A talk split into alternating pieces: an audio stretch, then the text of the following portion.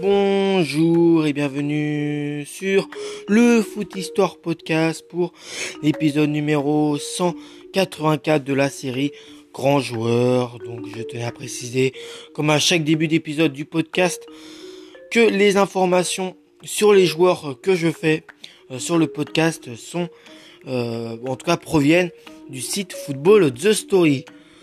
Aujourd'hui, nous allons parler de Youssouf Fofana. Son nom complet, c'est Youssouf Falikou Fofana, né le 26 juillet 1966 à Divon, en Côte d'Ivoire.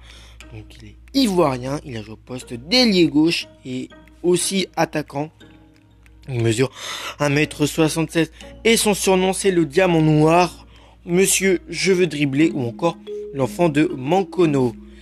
Il a eu en tout 20 sélections pour 8 buts avec l'équipe de la Côte d'Ivoire, 2 sélections de buts en match amicaux, 2 sélections en qualif de Coupe du Monde, 16 sélections 6 buts en Coupe d'Afrique des Nations. Sa première sélection c'était le 28, le 28 septembre 1983 contre le Togo, une victoire 3 euh, buts à 0 et puis sa dernière sélection c'était le 15 janvier 1992 contre le Congo pas le Togo mais le Congo, euh, un euh, match nul 0-0. Euh, dans les clubs où Youssouf Fofana est passé durant sa carrière, il est passé par l'ASEC Mimomas en Côte d'Ivoire, ensuite il fera un passage à l'ASCAN en France où il fera 22 matchs 4 buts, un, long passage à l'AS Monaco où il fera 229 matchs pour 35 buts, dont 188 matchs euh, pour 28 buts de championnat de France. Ensuite, il fera un passage à Bordeaux où il fera 34 matchs, 2 buts. Un passage en Turquie au euh, Karziaka SK où il fera 7 matchs, 3 buts. Et il terminera sa carrière dans le club d'Arabie Saoudite de Al Nast.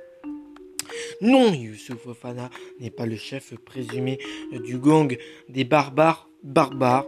Il ne l'était point sur euh, un terrain. Monsieur Je veux dribbler ou l'enfant de euh, Mancono est considéré comme l'un des meilleurs joueurs euh, de son pays. Joueur explosif et fantasque, il est sur place adversaire comme coéquipier. Fin de corps, accélération foudroyante et tir puissant symbolisent le jeu du Brésilien africain dans le petit village de Diko en Côte d'Ivoire, le jeune Youssouf Falikou Fofana débarque à la à l'ASEC euh, Abidjan ou Abidjan euh, très très jeune à l'âge de 12 piges. Un joueur surdoué et surclassé, il fait ses débuts, il fait des débuts précoces avec les pros et va devenir au fil des années le meilleur joueur du club, ultra rapide, technique exceptionnelle les superlatifs ne manquent pas pour qualifier le diamant noir. Forcément, un tel talent ne reste pas longtemps au pays. À l'âge de 18 ans, il s'envole pour la France et plus précisément la Côte d'Azur. Il débarque à Cannes, euh, qui végète alors en Division 2. C'est euh, le détecteur de jeunes talents en Afrique, Jean-Marc Guillou, euh, qui le fait venir malgré son, malgré son jeune âge. Il va rapidement s'incruster euh, sur le front de l'attaque des euh, Dragons. Bon, je sais pas du tout pourquoi on les surnomme euh, comme ça, les, les Dragons. Hein. Voilà, les jours de, de la Escan. Mais donc voilà, il va très vite s'acclimater au, championnat, à la division 2, dans cette équipe de Cannes. donc voilà, donc sur la sur le fond de la, il va pas, va pas tarder à s'incruster sous le front de la taille des dragons.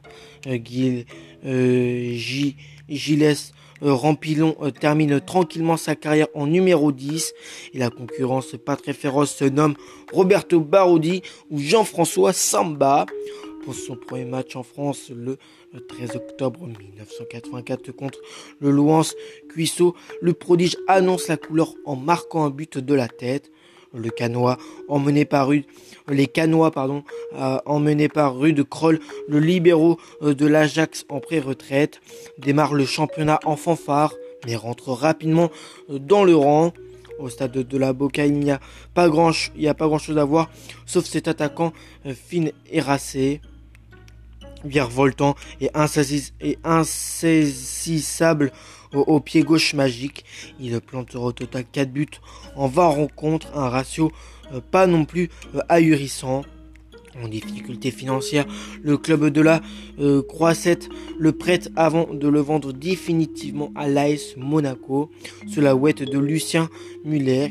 il va pour la première fois se frotter à une concurrence de choix.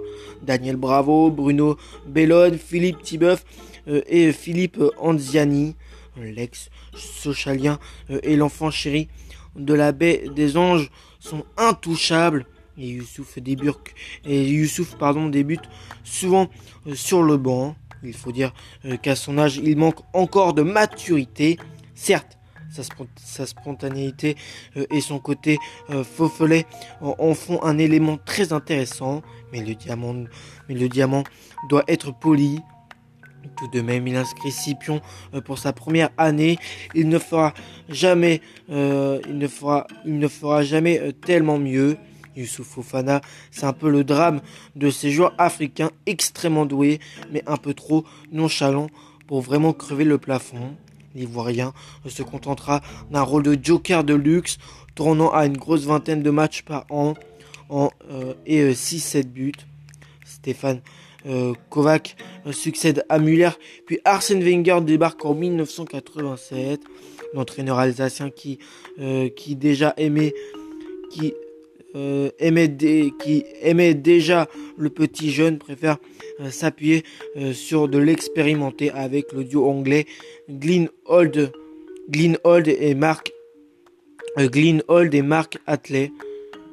Ouais, c'est ça, Glyn Old et Mark Atley. Youssouf est sur le banc en compagnie d'Omar Da Francesca. Avec ses 6 buts, il gagne son premier euh, titre de champion de France en 1988.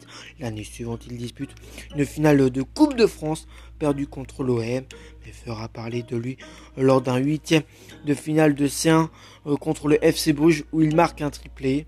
Youssouf est enfin devenu titulaire et forme un solide duo avec un certain George Ware.